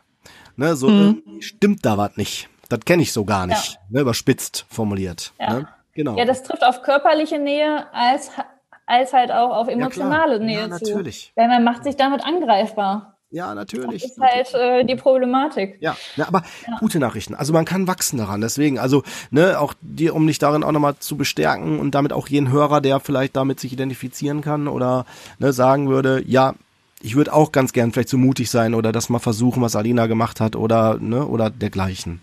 Ja. Einfach klein anfangen. Ja. Ganz klein anfangen. Lest ein Buch. ja, genau. Ja, ich glaube auch äh, genau das Thema Partnerschaft und Beziehung haben wir jetzt natürlich so ein bisschen ausgespart, aber ich glaube, ähm, ja, an der Stelle äh, vielleicht so, ich glaube, so um überhaupt erstmal deine Geschichte aufgemacht zu haben und auch die Themen, die du da mitbringst, die sind ja auch schon eine ziemliche Bandbreite. Ähm, ich glaube, das Thema Partnerschaft wäre jetzt echt nochmal ein, wie fast ein eigenes. Ja, ja. Ähm, ja. Aber genau, ich wollte eigentlich am Ende nochmal so ein bisschen drauf hinaus und äh, dass du vielleicht nochmal sagen kannst, Alina, hast du jetzt gerade auch schon wieder so ein bisschen, aber hast du noch, ein, noch einen Tipp oder noch was, wo du sagst, das hat dir sehr geholfen als Kind alkoholkranker oder einer alkoholkranken Mutter und aus so einer Familie stammt? Ähm, ja, was oder was würdest kind du Leuten auf, die, hat, auf den Weg geben? Ähm, sind natürlich wirklich meine Freunde. Also ähm, mhm die, zu denen ich auch wirklich heute noch eine gute Verbindung habe und ähm, ja, die auch in nicht so guten Zeiten für mich da waren, selbst als ich noch nicht wusste, was die Ursache dafür ist. Aber ja, da bin ich einfach heilfroh. Also das sind so, wie sagt man, seine, äh, meine Wahlfamilie sozusagen. Ja, Herzensfamilie, ne? genau, mhm. genau. Das trifft zu, definitiv. Ja, und ähm, was ich halt auch eben schon gesagt habe, wenn man sich irgendwie in irgendeiner Form von diesem Thema angesprochen fühlt, auch wenn man nur denkt, ja, könnte vielleicht sein, dass meine Eltern da auch mal ein Problem mit hatten oder ähm, ja, von, von den Symptomatiken, dass das irgendwie bei mir auch zutreffen könnte. Ich kann einfach nur empfehlen, auch wenn es irgendwie googeln ist, ähm, sich da einfach mal so ganz vorsichtig an das Thema ranzutasten. Vielleicht sich auch mal im Bekanntenkreis umzuhören, ob man ähm, ja jemanden im Freundeskreis jemanden hat, der was Ähnliches erlebt hat. Und äh, bei der Häufigkeit dieser Thematik ähm, findet man mit Sicherheit jemanden. Und ähm, ja, ich denke, der Punkt ist wirklich, sich einfach damit ganz langsam auseinanderzusetzen. Man findet sehr viele gute Informationen und es gibt halt auch ähm, ja, Gruppen, mit dem, also in denen man sich treffen kann, im Prinzip, äh, ja, Angehörige von Alkoholikern, momentan halt leider nicht, ähm, Corona-bedingt. Aber ähm, ja, das wäre nochmal so ein Punkt, den ich empfehlen würde. Ähm, aber sich wirklich, wirklich diesen ersten Schritt einfach zu gehen, das ist das Wichtigste. Genau. Ja, Super. Hast du schön gesagt, finde ich. Also wirklich nochmal ganz, ganz großen Respekt dafür, äh, was du da für einen Weg hinter dir hast und äh, ja, auf welchem Weg du auch weiterhin gerade noch bist, wahrscheinlich. Ähm, und alles, alles Liebe und Gute wirklich dafür, dass du ähm, da einen guten Weg auch rausfindest und deinen eigenen Weg findest.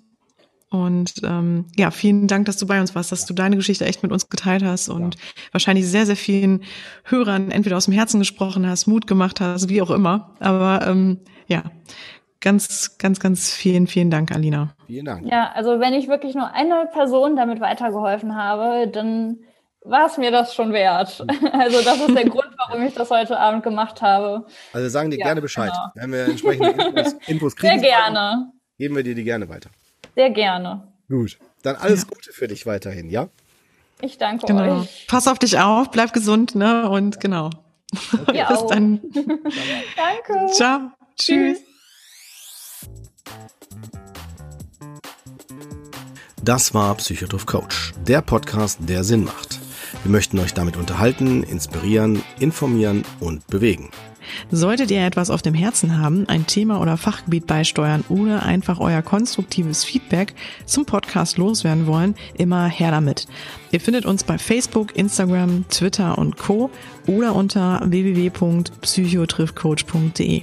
Dort bekommt ihr natürlich auch immer alle aktuellen bzw. weiterführenden Informationen zu unseren Folgen und Gästen.